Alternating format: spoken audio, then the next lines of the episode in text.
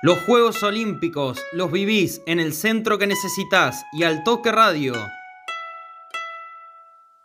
Te traemos el resumen del día y lo que va a venir.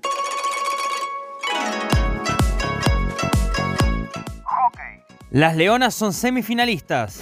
Vencieron en un gran partido a Alemania por 3 a 0 en cuartos de final, con tantos de Agustín Albertario, Victoria Granato y Valentina Raposo.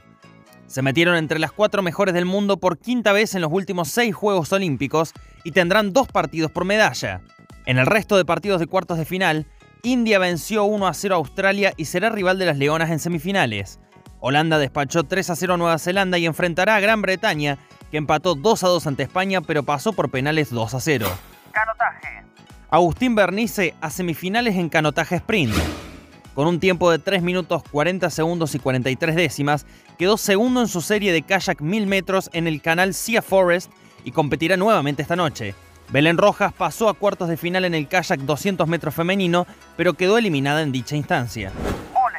Las Panteras cerraron su participación en Tokio 2020 con una derrota ante China por 3 a 0, con parciales 25-15, 25-22 y 25-19. Agustín Bernice irá por la final de canotaje sprint a las 22.08 de este lunes en la semifinal número 2 de kayak 1000 metros.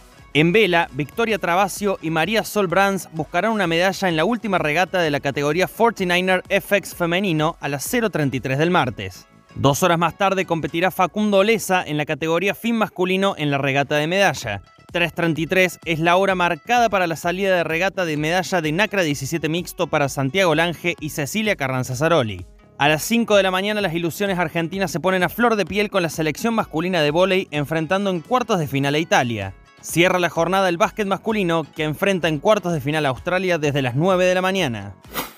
El centro que necesitas te trae toda la información de los Juegos Olímpicos Tokio 2020. Nos escuchamos mañana.